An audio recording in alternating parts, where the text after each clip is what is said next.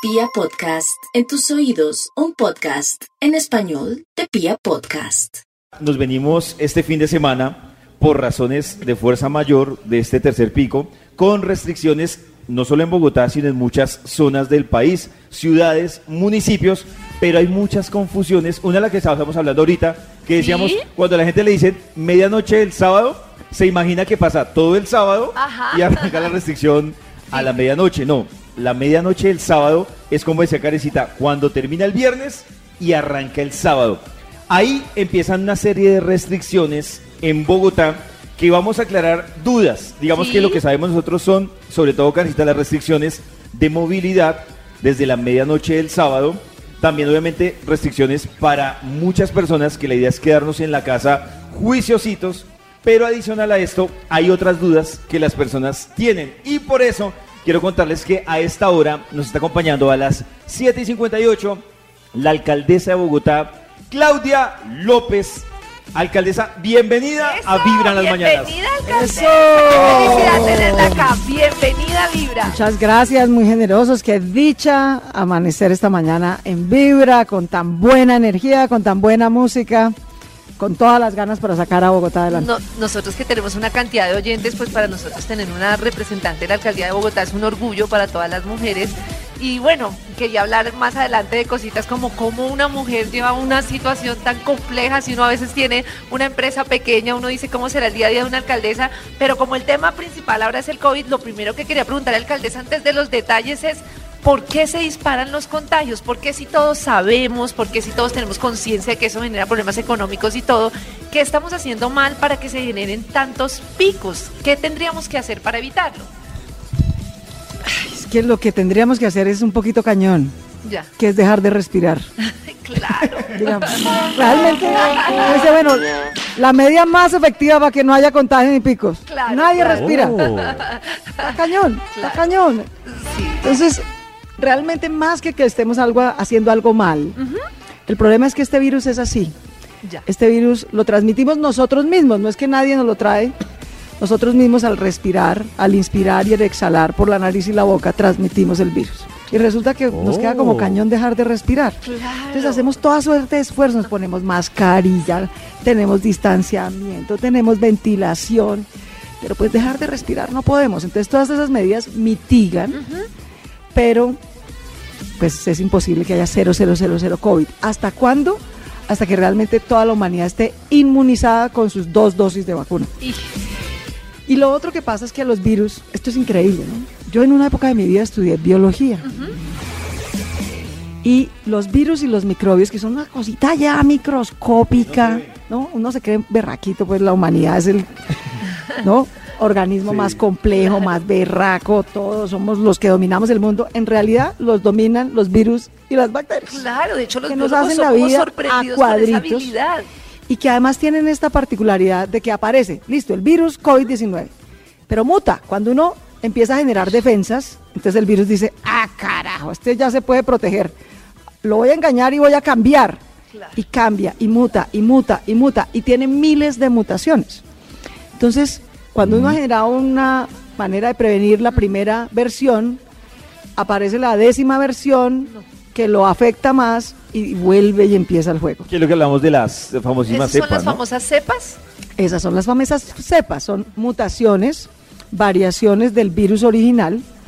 Fíjate, por ejemplo, miremos lo que está pasando en Brasil, es una desgracia es infinita. Una locura.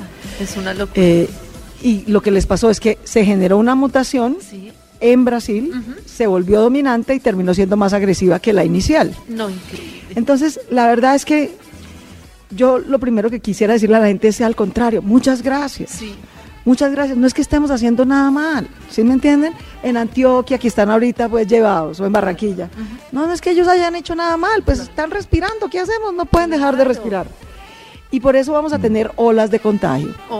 Y toca coger ahorita la ola, digamos, para la gente que hace como surfing, que ha ido al mar, ¿no? Cuando la ola está empezando en Bogotá. Ya. Solamente tenemos 70% ocupación UCI, todavía tenemos camas hospitalarias, todavía tenemos unidades de cuidado intensivo. Entonces, justamente ahorita, antes de que la cosa se agrave peor, que nos vamos a quedar estos tres días en casa. ¿Para qué? Para que entre todos No podemos dejar de respirar, pero por lo menos dejar de interactuar. Claro, que y es eso baja la velocidad de transmisión del virus. Primera contribución. Segunda contribución. Este virus se manifiesta con síntomas que al principio parecen de gripa. Ya. A uno le duele un poquito la cabeza, le da un poquito de fiebre, tiene tos, empieza a perder el olfato, el gusto, de pronto no huele bien, la comida ya no le sabe bien. Todo el que tenga algún síntoma de esos en Bogotá se va a tomar la prueba. Es importante. Todo el mundo llama a su EPS. Vamos a hacer toma de pruebas masivas. eso es ¿sí? importantísimo. Usted se va derecho a su EPS, vamos a tener cientos, a cualquier centro hospitalario le pueden tomar la prueba, se vuelve a su casa y se queda ahí. Pero en términos prácticos, yo siento el síntoma, ¿a dónde me comunico? A su EPS. A su EPS. Dice, necesito que me digan a dónde voy a tomarme la Oh, prueba de COVID. perfecto. Listo. Tercer paso. Nos cuenta con quién estuvo. Ya. Y no le dé pena su merced. Ay, Claro, es que a mí me da pues pena que contar es- que yo estuve con la alcaldesa y qué tal que yo haya contagiado a la alcaldesa. No, su merced, razón de más, cuénteme. Claro. Claro, qué, Si qué su pena llamar a la alcaldesa síntomas- y, y decirle no, no, que no, me no, toma cuénteme. Y creo que además eso ha cambiado y tenemos que cambiarlo. Es que a cualquiera le puede pasar. Es pasa- como es normal. que le pasa. es que a todos nos, va, nos puede pasar. entonces Exactamente. cuéntenos. Entonces, no se sienta mal, no se sienta culpable. Si tiene un síntoma, se le está doliendo la cabeza, la EPS le va a preguntar, su merced, cuénteme en la última semana con quién estuvo, con qué familiares estuvo, con qué amigos, porque toca llamarlos a decirles, oiga, venga, ¿cómo están sus síntomas? Si tiene síntomas, se toma la prueba. Claro. Eso se llama rastreo masivo de contactos. Pero si no nos dan los contactos, pues no podemos hacer el rastreo masivo. Entonces necesitamos que nos den el nombre y el teléfono de las personas con las que estuvieron. Y tercero, seguir vacunando a la lata, como Claro, dirían los pelados. Importantísimo. Entonces, estos tres días nos vamos a estar en casa, pero el que quiera ir a vacunarse puede salir de su casa. Los mayores de 70 años que estamos vacunando, vaya a su merced, vaya a vacunarse. Claro. Si usted tiene su cita de su segunda dosis, vaya a vacunarse. Entonces, de eso se trata el esfuerzo de estos tres días. Nos vamos a quedar en casa para que en la medida en que interactuemos menos, bajamos la velocidad del contagio. Segundo, todo el que tenga síntomas, toma masiva de pruebas. Tercero, todo el que tenga síntomas nos cuenta sus contactos, con eso hacemos rastreo masivo de contactos. Y vacunación masiva. Para ver si en esa medida como de choque, así, ¡pum! Claro. Tres días un choque grande, Ajá. evaluamos y el martes logramos contener un poquito la cosa de manera tal que podamos seguir con el pico y cédula todos los días, Sí, pero idealmente no tengamos que hacer más cuarentenas. perfecto. Hay muchas preguntas. Sí, alcaldesa, hemos aprovechado porque hay personas que surgen con preguntas que parecen personales, pero se vuelven generales de dudas que tienen las personas. Por A ver, ejemplo, tenemos una notica de voz que nos llega a nuestro WhatsApp que tiene la siguiente duda. Hola amigos de Vibra y la alcaldesa doctora Claudia López. Quería preguntar, por ejemplo, yo tengo la celebración a un viaje de aniversario con mi esposa este fin de semana y tenemos las reservas hace más o menos cuatro semanas. Quería saber si no hay ninguna posibilidad o excepción de poder salir e ingresar o qué formatos o permisos se requieren pedir para poder salir e ingresar, ya que la cancelación no me la permiten y no me devuelven el dinero. Muchas gracias, eh, un saludo grande. No se casa. César. Eh, Es el destino, el destino le está hablando. No, celebre el aniversario en casa. No, ni más faltaba, obviamente, imagínense. Porque es que hay personas que compran con anticipación. Yo sé, yo sé, yo sé, yo sé, yo sé, pero toca que Hasta la alcaldesa está triste Claro, con es- este Toca aniversario. créanme, A mí también me gustaría irme el sábado para algún lado. ¿No crean? Y creo hoy que las agencias de venta y de todo son muy conscientes. No, en general las agencias de hacer la verdad. Las agencias entienden y además está determinado así. Esto es lo que se llama una causa de fuerza mayor. Exacto. El señor, ¿cómo iba a saber que íbamos a tener tres días de cuarentena? Claro. No sabía, Ajá. ¿cierto? Entonces, la verdad, la inmensa mayoría de las agencias de viajes, eh, de los hoteles, etcétera, reprograman. Porque ellos entienden, porque ellos entienden. Pero hay que quedarse en casa. Ahora, puede pasar, por ejemplo, que alguien estaba trabajando, vive en Bogotá, ¿cierto? Sí. Pero estaba trabajando afuera o estaba de celebración afuera Eso. y tiene programado el regreso el sábado. En ese caso puede volver, porque lo que está es volviendo a su casa. Ok. Es decir, Uno puede si es algo que no es esencial, es decir, esto, pues sí, chévere, pero pues, Pero se puede hacer otro día, ¿cierto? Claro. Entonces, si están retornando porque estaban fuera de Bogotá y usted vive en Bogotá, usted puede retornar cualquier día. Simplemente tiene que llegar derecho a su casita y allá se queda, ¿sí? Pero no, es que yo iba a ir a jugar fútbol en Mosquera. No, su merced, no se vaya. Es que yo quería ir a Andrés Carnerres en Chía. No, su merced, No, este no. fin de semana no. ¿sí? Claro. Eh, es que yo quería salir a la calera el domingo. No, su merced, este fin de semana no, nos vamos a quedar aquí, nos vamos a quedar en casa, vamos a hacer toma masiva de pruebas, rastreo masivo de contactos, a seguir en la vacunación masiva para poder contener la expansión del virus. Ahorita que no estamos en la mala, pues, ¿no? que no estamos para al evitar. 100% de ocupación UCI. Toca es cortar la expansión del virus ahorita para que no estemos en la mala. Alcaldesa, nos dicen, una pregunta, si no tengo EPS y no tengo dinero para pagar la prueba y tengo síntomas, ¿qué puedo hacer? No, la prueba es gratuita. La prueba es parte de su plan de salud, sea que usted esté en el régimen contributivo o en el régimen subsidiado. De manera que tranquila, simplemente llama a su EPS y va Ya, a tomarse la prueba. Hay otra pregunta que nos llega con noticas de voz para la alcaldesa a propósito de estas dudas que tenemos. Escucha. Eh, buenos días, Vibra. Me gustaría que le preguntaran a la alcaldesa, en el caso mío yo trabajo en un call center, eh, allí siempre nos dan una carta, cuando hay cuarentena nos dan una carta de permiso para poder salir. Eh, no es un call center que sea mm, de un servicio prioritario, entonces eh, no sé si tenemos algún inconveniente para nosotros eh, salir a trabajar con esa carta que nos da la empresa. Gracias. Pues digamos, no es un servicio prioritario, ¿sabe? No es y un eso nos servicio lo consultan prioritario. mucho. y Muchas muchas oyentes nos call dicen, center me mandan carta, pero se puede yo- trabajar desde su casa. Entonces, no, yo insisto, insisto. Esencial la salud, Claro. esencial el abastecimiento de comida, Sí, esencial la seguridad, esencial los bomberos, claro. ¿cierto? Esos servicios esenciales, al contrario, la gente se sacrifica por nosotros, sale a trabajar todo el tiempo para que nosotros nos podamos cuidar. Pero un call center no es un servicio esencial, su merced. Son tres días nomás, que se queden aquí, que se queden en casa, que nos cuidemos todos para poder contener la expansión del virus. Y además el mensaje para los negocios es que esos tres días sirven justamente para proteger la economía, porque Claro. muchos oyentes nos dicen, es que me mandan la carta y me dicen, tiene que ir a trabajar y pues no es esencial. Mire, es mejor parar tres días que dos semanas. Claro. ¿sí? Por eso escogimos además sábado y domingo. En general son sitios, perdón, días en los que la actividad se baja. Sí.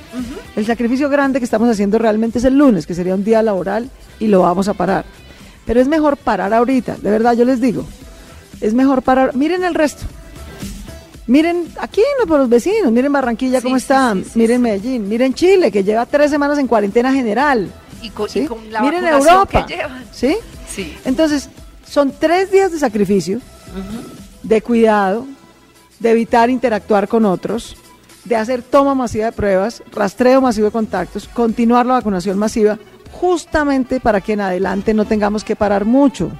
Entonces, vale la pena hacer esta inversión cortica, masiva y efectiva ahorita, en vez de tener dolores más largos y más grandes adelante. Alcaldesa, hay una pregunta de las tantas que nos están haciendo porque hay muchísimas preguntas, pero hablan el sistema, por ejemplo, de Transmilenio va a funcionar normalmente y si se va a permitir el transporte entre municipal, digamos los que vienen de Mosquera, estos servicios. Hay transporte intermunicipal y Transmilenio va a estar funcionando y los taxis están funcionando, etcétera. Ahora Transmilenio, como vamos a estar en casa, pues vamos a tener el tipo de servicio que tenemos los domingos, que operamos como con un tercio de la flota, pues porque para qué sacamos el 100% de la flota nos cuesta un riñón, ¿no? Claro. Entonces, Claro. para no generar Literal. déficit, Claro. ¿cierto?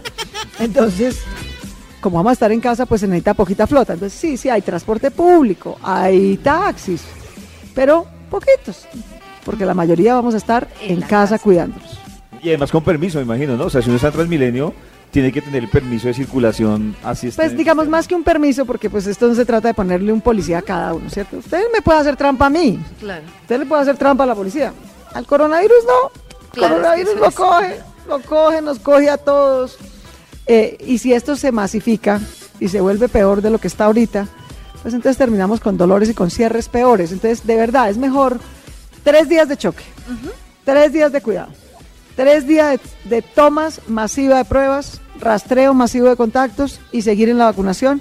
Y créanme que es la mejor inversión de nuestro tiempo y nuestro cuidado en este momento para evitar dolores y restricciones mayores. Muchas personas preguntan por los otros fines de semana. Es algo que vamos a esperar, más bien ser juiciosos para prevenir y evitar Exacto. otros.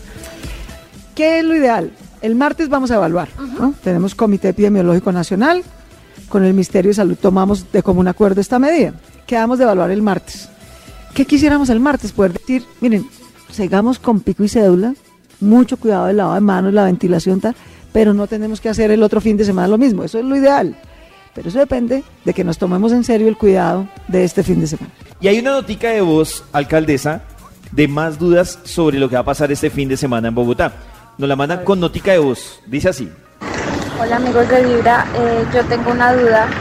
Yo este fin de semana iba a ir a llevarle a Pacho con Dinamarca a mi abuela unas cremas que pues, necesita para el dolor, pero no tenemos fórmula médica. ¿Es posible realizar, o sea, ir hasta Pacho a llevarle estas cremas? Porque tengo entendido que vamos a hacer plan candado con Cundinamarca, entonces no sé si, si sea o no sea posible. Gracias. Su merced, lléveselas hoy.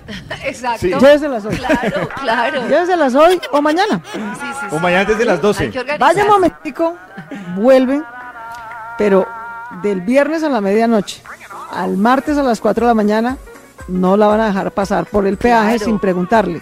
Su merced, ¿cómo a qué va? Claro. Si no vive allá, se tiene que quedar en Bogotá. Ah, Alcaldesa, claro. yo quiero aprovechar que pues muchas oyentes y muchos oyentes tienen como dudas en general de lo que está pasando en, en Bogotá y lo que está pasando con pues con sus historias con respecto al COVID.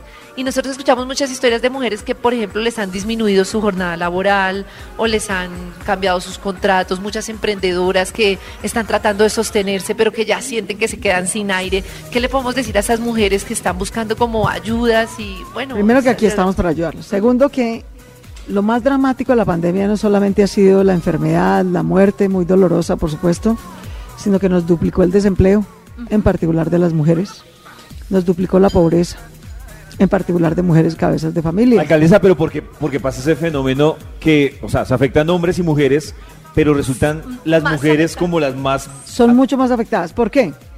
Porque, por ejemplo, los niños se quedaron estudiando en casa. ¿Quién los cuida? las mamás? Mayoritariamente las mujeres. Claro. Entonces las mujeres terminaron volviendo a labores de cuidado no remunerado en la casa y sacrificando su empleo. Por eso es que la mayor tasa de desempleo, cerca del 35%, es de las mujeres. Es muchísimo. Entonces, ¿qué, qué podemos hacer y qué estamos haciendo?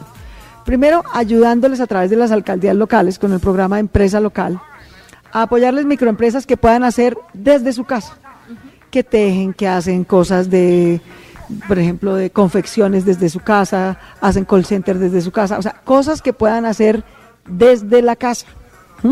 Por eso también Bogotá es la única ciudad de Colombia que en conjunto con recursos del gobierno nacional da una renta básica.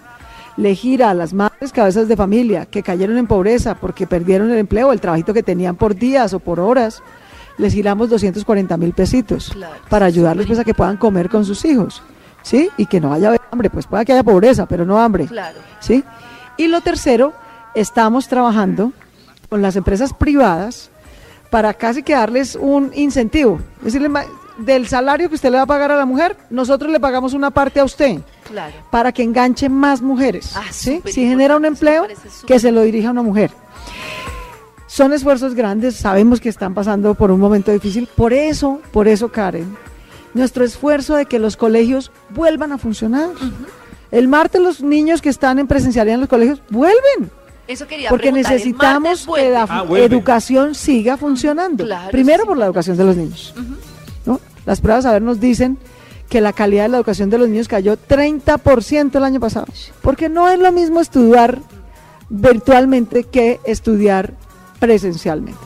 Entonces, nuestra gran prioridad es que el retorno gradual, progresivo y seguro a los colegios siga por el bienestar de los niños y de las mujeres, para que las mujeres puedan volver a salir a engancharse a sus trabajos que hacían. Y más bien ayudarles a encontrar esos trabajos dándoles un subsidio, pagándole parte del emple del, del salario, salario, que el privado le va a pagar a esa mujer, nosotros lo ayudamos a pagar, para que el empleador tenga un incentivo para enganchar mujeres. Claro, ¿hay alguna recomendación para los empleadores en el sentido de tratar de mantener, por ejemplo, trabajos de las mujeres en general desde las casas? Porque hay Sí. muchas empresas que lo pueden hacer. Muchas realmente. pueden, muchas pueden y lo han hecho.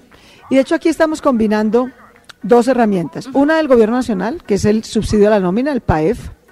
De hecho se logró, el Congreso aprobó, que cuando una empresa aplica el subsidio a la nómina y demuestra que tiene mujeres empleadas que quiere retener, no tener que despedir, por cada mujer empleada le dan mayor subsidio que por cada hombre empleado, para que tenga un incentivo para retener trabajo de mujeres.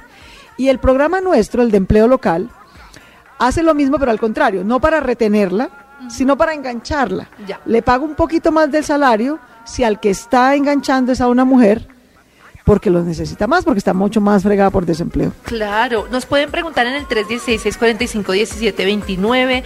Acá nos preguntan muchas cosas. Dice, por ejemplo, una oyente que, que puede hacer con respecto a la obligación de salir o a la obligación de trabajo presencial. Creo que es un tema que si la empresa lo determina no es tan Depende, la verdad es que pues hay algunas actividades esenciales, digamos, gente que trabaja en supermercados, que trabaja en tiendas, que trabaja en transporte de carga, que es un servicio esencial, que trabaja en salud, que trabaja en seguridad. Hay en total 33 excepciones Ya. de actividades que se consideran esenciales y no tienen ninguna restricción. Eso en Bogotá es como un millón y medio de personas, casi dos millones de personas. O sea, no es que vamos a ver las calles solas, pues, porque dos millones de personas es mucha gente igual. Claro. Que tiene que salir a trabajar en cosas esenciales por nosotros, pero los otros 6 millones nos podemos quedar cuidándonos en casa esos tres días. Claro, perfecto. Y alcaldesa, podemos hablar un poquito del tema de seguridad, que Claro. como qué hacemos para que, sobre todo el tema de las mujeres, que es- de verdad tiene que ver con No, las mujeres y el atraco nos tienen azotados ahorita. La verdad es que el tema del hurto y el hurto violento, el hurto que nos hacen pues con un cuchillo, pues literalmente a mano armada. Entonces, aunque el total de número de robos ha bajado, el número de robos con atraco a mano armada ha subido. ya. Entonces eso nos hace la vida cuadritos, la verdad, porque una cosa es que a uno le saquen del bolsillo el celular y uno no se dé cuenta, sí, después a uno le dará rabia. Claro. Y otra Pero cosa pues, es que te pongan un cuchillo, claro. ¿no? En el cuello para quitarte el mismo celular. Claro. Entonces, ese atraco a mano armada ha subido, desafortunadamente. Por eso estamos haciendo varias cosas. Uno, desarmar a los delincuentes. El año pasado sacamos de las calles 180 mil armas blancas, navajas, cuchillos y 2.300 armas de fuego. Entonces tenemos que seguir desarmando a los delincuentes, porque cada arma que recogemos es un lío menos.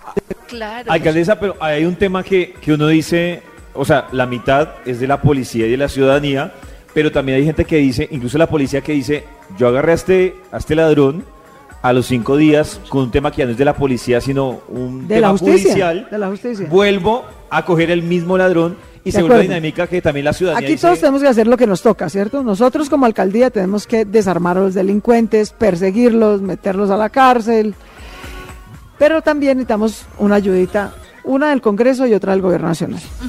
Del Congreso es que resulta que el Congreso determinó por ley que los robos de menor cuantía no tienen cárcel. Entonces vamos a ver, menor cuantía para quién? ¿No? Para un congresista que gana 20 millones de pesos, ah, bueno, sí, 200 o 300 mil pesitos del celular puede parecer menor cuantía. Claro. Pero para la mujer que se gana 600 o 700 mil pesitos, en el mejor de los casos un salario mínimo, 200 o 300 mil pesos es un tercio de su ingreso. ¿ya? Entonces también necesitamos que el Congreso no alcahuete en la vida verdad. Y que a todo el que robe algo lo podamos meter a la cárcel, así sea unos días, unas semanas, que tenga una sanción para que eso no le va a salir gratis. Y tercero, nos está pasando que la policía captura al delincuente y el impegno no lo recibe en la cárcel, que por qué no, porque va y se le asigna a la cárcel. Es como le digo yo al, al impegno, perdóneme, mejor tener las cárceles asignadas con ladrones que las calles con los ladrones. Entonces, vamos a reunirnos con el ministro de Justicia para que nos ayuden en eso, porque no puede ser que tenemos las cárceles tranquilas y las calles intranquilas, ¿no? Es al contrario. Acá hacen una pregunta sobre el tema de las madres cabezas de familia. Buenos días, mi pregunta es, soy madre cabeza de familia y quiero saber cómo puedo acceder o cómo puedo conocer sobre los beneficios que hay o las ayudas para las madres cabezas de familia. Su merced, yo la invito a que entre a una página que se llama bogotacuidadora.gov.co. Y su merced va a ver ahí diferentes opciones, para mujeres también, para hombres. Su merced va a ver ahí si necesita renta básica porque está en pobreza. Ahí le van a dar instrucciones sobre cómo aplicar en Ah, caso de que no la esté recibiendo. Si necesita crédito, si necesita apoyar al subsidio a la nómina de empleo local. Ahí hay diferentes opciones. Entonces, su merced escoge la que necesite, se registra, nos deja sus datos y de la alcaldía la vamos a contactar para ver cómo la podemos ayudar. Ay, perfecto. Bogotá, Muchas- cuidadora.gov.co. bogotacuidadora.gov.co. Muchas veces hablamos acá en Vibra sobre el tema de la resiliencia, de valorar el esfuerzo que están haciendo las mujeres, de salir adelante. Yo digo yo, nosotros tenemos una empresa y uno siente que le toca la lucha todos los días ¿Cómo se siente una mujer manejando una ciudad a la que llega y de repente todos los planes que tenía le cambian? O sea, de repente empieza a gestionar cómo hace una mujer para sacar las agallas y decir, bueno, ¿y cómo vive una alcaldesa así un día a día? Ya en su Como hacen todas las pues, mujeres. Estresada. Como hacen todas las mujeres. Al contrario, ¿sabes? Con el mejor ánimo, porque cuando las cosas están mal es cuando hay que sacar perrenque, optimismo. Cuando todo va bien, todos estamos Claro. felices. Es cuando las cosas se ponen difíciles.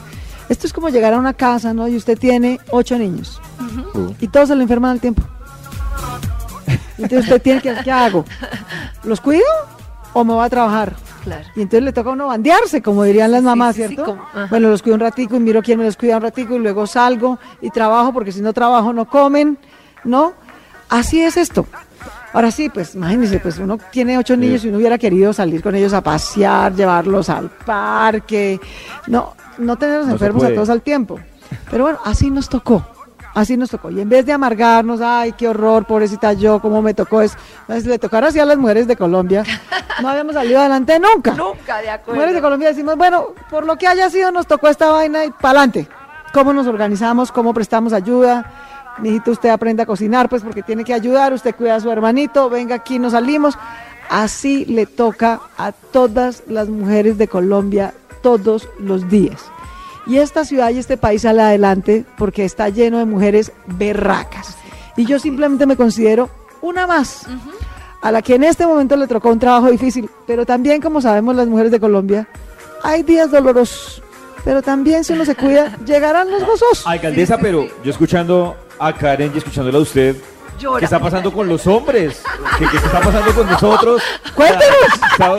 ¿Qué, Ahora qué pasa? Nos queda cañón hablar por ustedes, cuéntenos. ¿Somos, ¿Somos menos los activos? ¿Los No, que estamos pero- en la pero- jugada con las mujeres? No, no, no, es cierto. No, yo que- creo, yo creo que no. Yo espero, espero. Yo No, también. Espero. Espero que este año muchos más hombres hayan aprendido a hacer las labores que hacemos las mujeres en la casa para dividirnos las tareas. Sí, sí, sí. Yo sí espero que, que bueno, que los papás estén acompañando a los niños a hacer sus tareas. Yo creo que esa- eso y que estén la- aprendiendo a cocinar. Y Muy estén importante. aprendiendo a organizar la casa. Y aun cuando salen a trabajar, obviamente, Claro. aprendan lo que es distribuir su tiempo entre hacer labores de la casa y hacer labores del trabajo. Es que es y que no estemos recargados, ¿no? El papá y los niñitos viendo televisión, Claro. mientras la señora tiene que hacer todo. Claro, yo siento que la diferencia es eso que dice la alcaldesa, cuando dice dividir tareas, pero aquí Eso estamos es todo. acostumbrados, y lo hemos dicho muchas veces en Vibra, es el tema de que el hombre ayude. Es que me ayudó. Que me ayudó. Ay, me ayudó con esto. No, no, no, no, no, no, no, no, no, tema no, esto no es que nos hizo el favor, pues ahora Sí, les vamos sí, a salir sí. a ver. No, no. Es que es un trabajo, cuidar a los niños, cuidar la casa y cuidar el trabajo, es el trabajo debería ser por igual repartido entre hombres y mujeres. Lo que nos hace la vida difícil a las mujeres es que tenemos trabajo para ganar platica, para tener autonomía económica, para sacar adelante a nuestra familia, pero mayoritariamente nos toca asumir solas las labores de cuidado no remunerado en la casa. Esa es una realidad, es una realidad. Para que las mujeres podamos tener una vida mejor, más descanso, mejor salud, mejores oportunidades de educación y trabajo, necesitamos que los niños, sean niños o niñas, y los compañeros de la casa, hombres, nos redistribuyamos ese trabajo doméstico. Eso es todo, no, no, no es rocket science, pues, ¿no? Es fácil de hacer. No, y yo Alcaldesa, es- no, es que decía yo que cuando siempre que entramos en estos temas de aislamiento y cuarentena, por ejemplo en Vibra, entramos en un tema de cuartelamiento porque empezamos a hacer una maratón para que la gente se, se distraiga, se divierta con nosotros, pero también nos dimos cuenta de un tema y es que hay mucha gente que se dio cuenta viviendo en cuarentena que no se aguantaban mutuamente. Digamos que cuando se dieron cuenta de manera civilizada y se separaron, pues está bien, es válido. Se dieron cuenta que, que- que no era lo que esperaban en cuarentena. Pero cuando hay personas, hablando otra vez de las mujeres, que se viven temas de violencia intrafamiliar, las mujeres dicen, me tengo que aguantar. No, Y- no se tiene que aguantar. y la no se tiene que aguantar. No, no, no. Y es cierto, pasó el año pasado que a la par de la cuarentena subió la violencia Sí, intrafamiliar. sí, tremendo. Y nuestro mensaje a las mujeres es muy simple, como la gran Ginette Beo ya nos ha enseñado. No es hora de callar su merced. Es Su merced no se tiene por qué aguantar, ni que la griten, ni que la insulten, ni mucho menos que la golpeen, o que la agredan a usted o a sus hijos. Usted puede salir a cualquier inspección de policía, a cualquier alcaldía local. Hemos hecho convenios con Justo y Bueno, con D1, con Farmatodo. Lugares a donde van las mujeres a comprar la medicina, Claro. a comprar el mercado. Su merced llega y dice, necesito ayuda, le dice al cajero, así, prudentemente. El cajero ya sabe, está entrenado, tiene un protocolo y dice, aquí hay una mujer, este es su teléfono, necesita ayuda. No se quede callada su merced.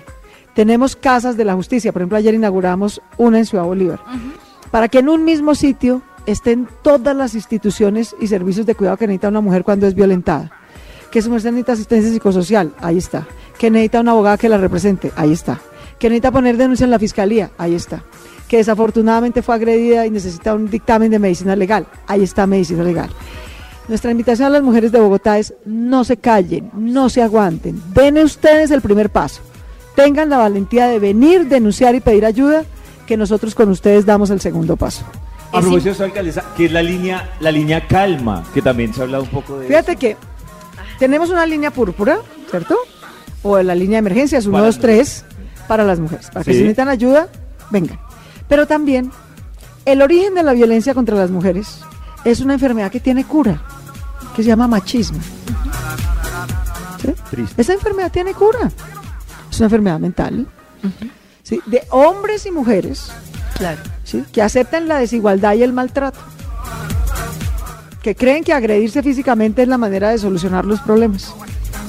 Y entonces resulta que dijimos, bueno, está muy bien, tenemos una línea de atención y muchos servicios para atender a las mujeres violentadas. Hombre, pero démosles a los hombres una segunda oportunidad.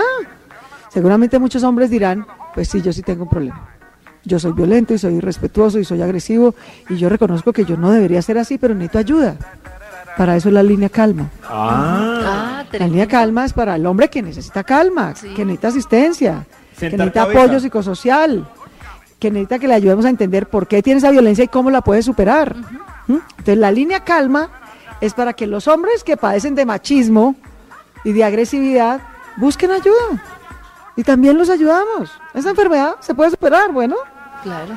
Y es la mejor manera de prevenir que haya violencia contra las mujeres. Y era una cosa que faltaba, la verdad. Claro, porque la no alcaldía está llena de servicios Claro. de atención reactivos Sí. a la violencia contra las mujeres.